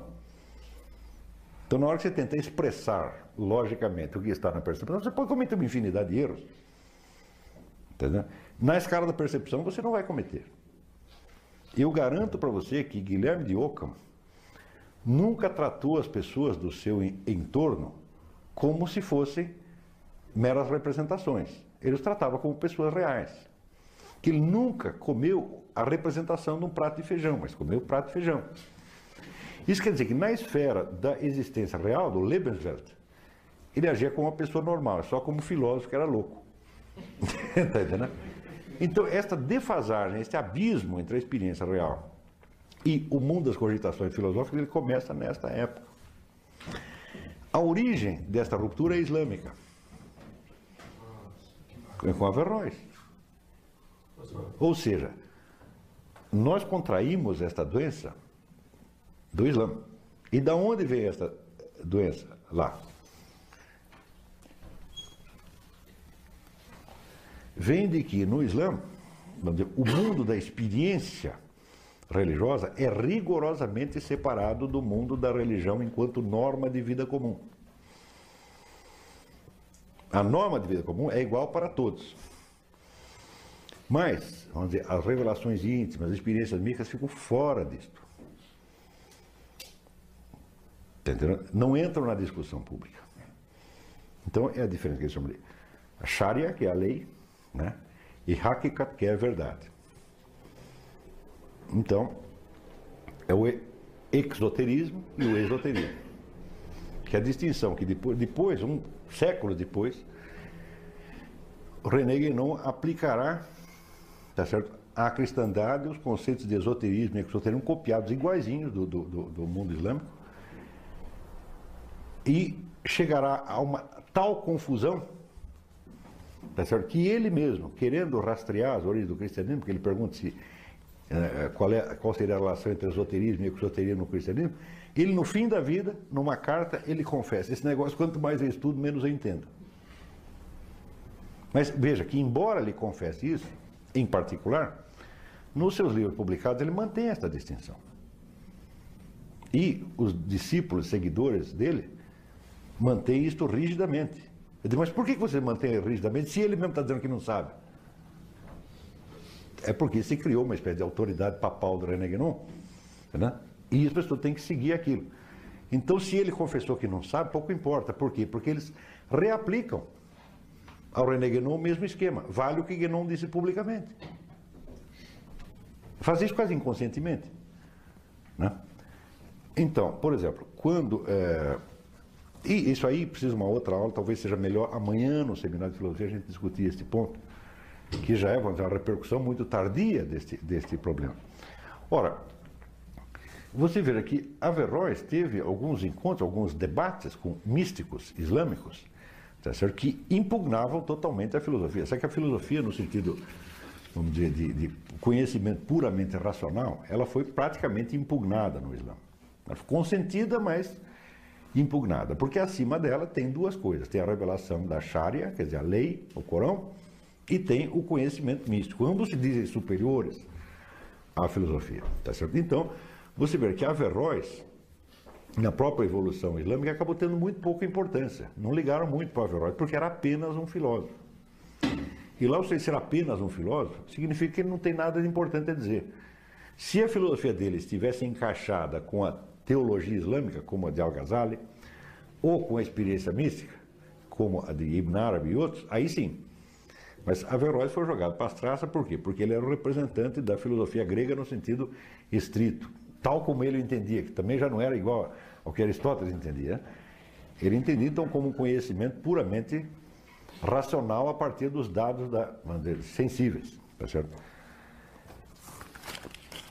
E o mundo islâmico sempre resolveu esses conflitos através, vamos dizer, do, do, do tampão. Então, por exemplo, existe o famoso episódio de Al-Halaj. Al-Halaj era um místico que, tendo praticado aqueles ritos ascéticos durante muito tempo, chega a um certo estado de absorção na divindade e ele diz em público, Ana Allah, quer dizer, eu sou Deus. Os teólogos ouviram isso e falaram, não, peraí, isso é blasfêmia, você não pode ser Deus, porque Deus é um só. Se tem um lá e outro aqui, já é dois. Então nós temos que cortar a cabeça. E cortaram de fato. Quando cortaram, daí eles mesmo pensaram, mas o cara era um santo, por que nós fizemos isso? Tá e começa aquele debate sobre o sujeito tinha ou não tinha o direito de dizer aquilo. E eles chegaram à seguinte conclusão, que sentenças ditas por místicos no curso da sua experiência mística não são julgáveis em tribunal. Então, isso quer dizer que todo mundo da experiência mística fica à margem da discussão pública, mas se reconhece como existente. E até hoje, no mundo islâmico, não, tem, não existe o encaixe disso aqui. Se você pegar um muçulmano e perguntar o que, que ele acha dessas organizações místicas, essas tarika, como chama, tarika quer dizer caminho, né? Uns dirão que aquilo é a supra-sumo da maravilha, que aquilo é o próprio espírito do Islã. Outros vão dizer que é a praga e que tem que matar todo mundo. Ou seja, o Islã não sabe o que fazer com isso até hoje. Através de Averroes, este dualismo, essa, esse abismo de separação contamina o Ocidente. E nunca mais nos livramos dessa porcaria até hoje. Agora que está vendo esta onda islâmica para cima da gente, é que a gente consegue rastrear a origem disso lá para trás, no século XII. Tá?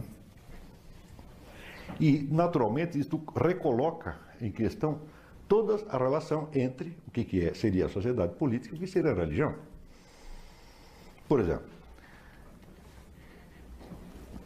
esta confusão de império e igreja, que começa ali então, com Bonifácio VIII, Egídio Romano, etc, etc, ela vai evoluir até um ponto em que não há outra solução senão você fazer um Estado leigo. Quer dizer, o pessoal da religião está se pegando a tapa, já tinha tido a reforma, então temos que fazer um, um Estado que, no qual todas as religiões possam conviver de algum modo e que regre, vamos dizer, as relações entre elas, sem entrar no mérito da questão teológica. Bom, isso é uma solução? Não. Isso é um paliativo. Por quê?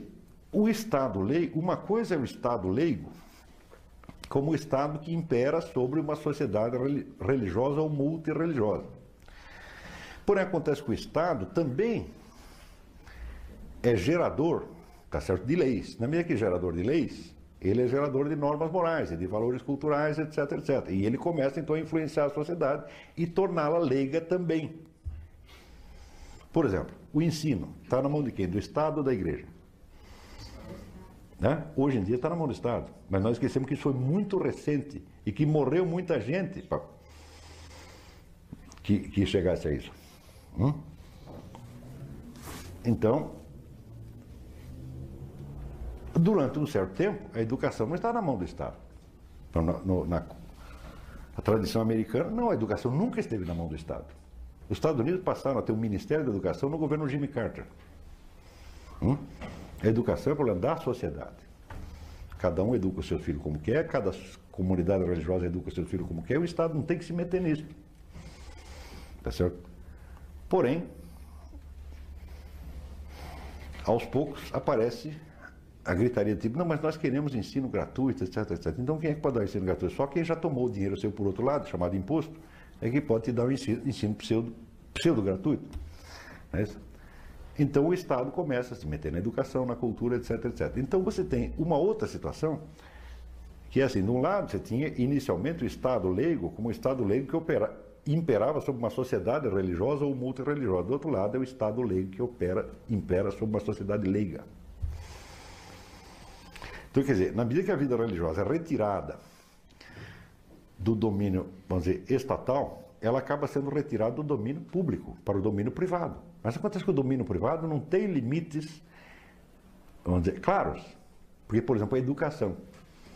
A educação privada ou pública? Né? Então, se dizer, o Estado prover educação, então ele não poderá prover educação religiosa. Durante um tempo, a influência religiosa permanecerá, porque estava imbricada na própria sociedade, mas no fim será retirada. Como, por exemplo, no, nos Estados Unidos, né? hoje em dia você tem muitas escolas em que um garoto não pode entrar com a Bíblia. O sujeito é suspenso e pode ser expulso. E se falar da Bíblia, então pode ser expulso também. Então, quer dizer que o Estado leigo se torna, vamos dizer, um inimigo da religião. Na medida em que ele se torna inimigo da religião e ele participa de toda, vamos dizer, a cultura antirreligiosa e anti-espiritual moderna, tá ele cria um caos de valores, na qual pode surgir discussões como essa do Peter Singer sobre o direito das minhocas, sobre se você tem o direito de comer uma galinha ou não, e contra o preconceito do especismo, ou seja, você achar que o ser humano é melhor do que um orangotango, é um preconceito especista, tá certo? E eu nem sei por que, que nos congressos se diz isso, não é admitido nenhum representante dos orangotangos, porque se por que, que somente os seres humanos têm o direito de falar contra o preconceito especista? Por que não ouvir o representante dos chimpanzés, dos orangotangos e das minhocas? Né? É... Então, aí você chega ao caos total, quando você já não é capaz, tá certo, de distinguir por que, que você está numa assembleia, por que, que não tem um orangotango sentado ao seu lado, você está num estado de estupidez completa. Então, que prova que alguns orangotangos, que, os orangotangos são melhores do que alguns. Sob certo aspecto, sim. Eles jamais cometeriam uma besteira dessa. Um orangotango jamais vai se confundir com uma minhoca. Agora, você imagina, né, um leão né, tem aqui um bando de leões, vamos caçar zebra. Né? E um leão pergunta para outro, mas que direito tem você de comer zebra? Isso é um preconceito especista. O leão não se coloca esse problema. Quer dizer, ele sabe a sua superioridade em relação à zebra. Eu estou aqui para comer, ele está para ser comida e ponto final. Tá certo? Diga. É, talvez um, um pouquinho de tempo da aula para contar uma experiência real. Não, mas nós temos pouquíssimo tempo. são 10 e meia e eu tenho que terminar esse raciocínio, senão eu vou me perder agora. Tá? Então, vamos, vamos deixar, deixar para lá. É, na medida em que se cria isto, tá certo? Você tem, por um lado, uma abertura aos grandes movimentos ideológicos, que são religiões de substituição, e você tem uma abertura à penetração islâmica. Quando esses dois se aliam entre si, eles se tornam imbatíveis. E é o que está acontecendo hoje. Então, isso quer dizer que o Estado leigo não, exi não existe civil uma civilização do Estado leigo. Não existe a civilização leiga. Você tinha a civilização judaico-cristã, na qual o Estado leigo aparece como um intervalo de, vamos dizer, inicialmente criado para propiciar paz entre as organizações religiosas, mas um intervalo que termina com a autodestruição da civilização e com a sua abertura ou aos, a, a, a, revolução, aos movimentos revolucionários ou ao Islã, que hoje em dia é a mesma coisa. Tá certo? Então, se você perguntar por que, que a Europa está se islamizando o tempo todo, bom, quando você chegou ao ponto em que, a partir dos elementos da sua suposta civilização laica, você já não é capaz de distinguir um homem de um orangotango e de uma lagartixa, tá certo? Então, veio o Islã e ensina a você, tá certo? Essa distinção. Porque, afinal de contas, ele tem valores, ele tem uma tradição, ele tem uma, uma vamos dizer, uma, uma cosmovisão, tudo organizadinha. Isso quer dizer que o sujeito, quando ele chegou no auge do, do, do, do materialismo e da negação, tudo até no niilismo, passo seguinte é entrar no Islã. Mas por que o Islã e não o budismo? Não, também pode ser se essas religiões tivessem o aparato imperialista que tem o Islã. Mas não tem. Tá certo? O budismo, na verdade, ele se expandiu muito para o Ocidente, porém está sendo destruído na sua própria terra. Leia o meu artigo de amanhã no Globo, no qual o Dalai Lama, eu comento a frase do Dalai Lama, que ele disse o seguinte, ele diz, o marxismo, ele tem o mérito de que ele se baseia em preocupações, princípios morais, enquanto o capitalismo busca apenas lucro e rentabilidade. Por isso eu sou meio budista, meio marxista. Eu digo, tu é meio mentiroso e meio idiota, isso é o que você é. Por quê? Porque é simples. Eu conheço é, o marxismo e conheço toda a filosofia do liberal capitalismo. Eu sei que esta última é todinha baseada em princípios morais. Né? Adam Smith, antes da Riqueza das Nações, estava lá trabalhando o Tratado dos Sentimentos Morais, assim por diante. Ele tem essa preocupação, Kant tem essa preocupação, John Locke tem essa preocupação, todos eles. E em Karl Marx não existe preocupação moral de espécie alguma, ao contrário, nega a substancialidade dos princípios morais, dizendo que eles são apenas aspectos ideológicos superestruturais à economia. Dito, outro, dito de outro modo, para Marx, moral é apenas legitimação ideológica da economia, seja escravista, feudal, capitalista ou socialista.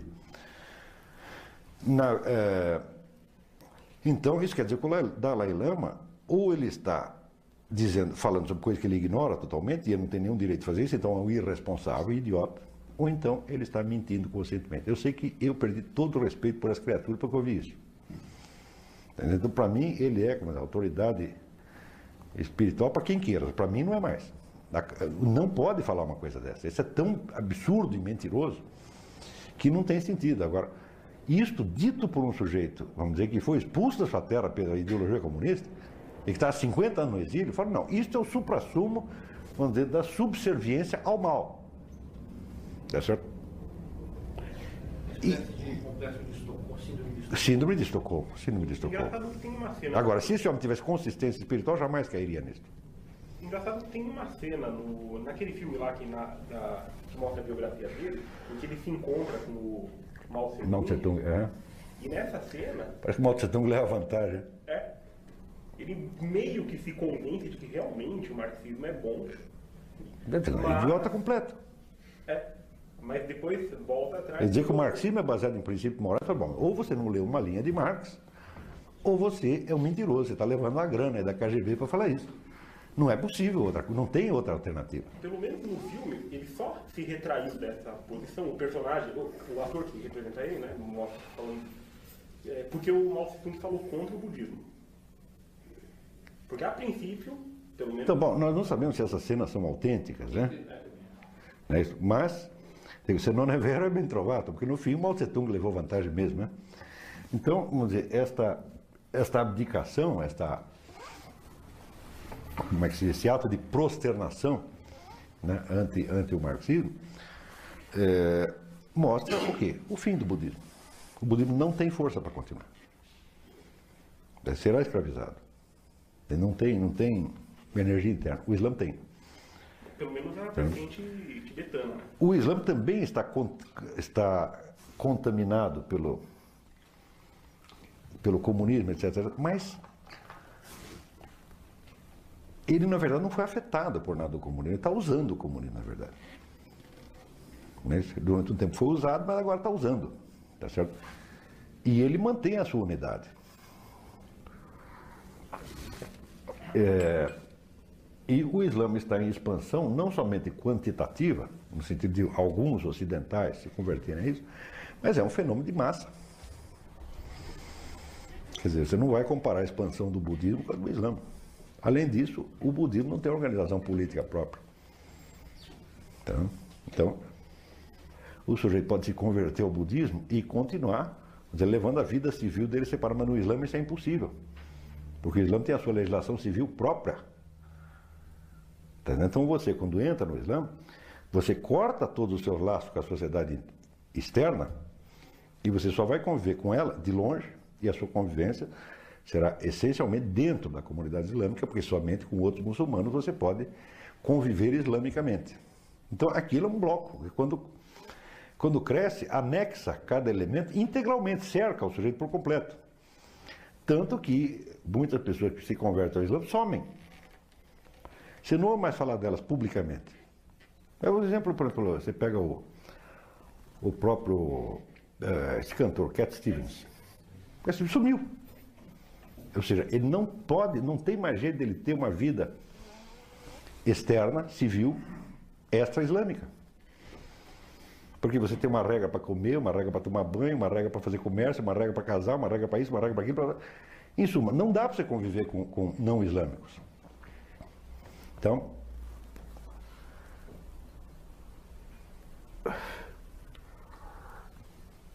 isso quer dizer que o Islã está se oferecendo como remédio para um mal que ele mesmo criou.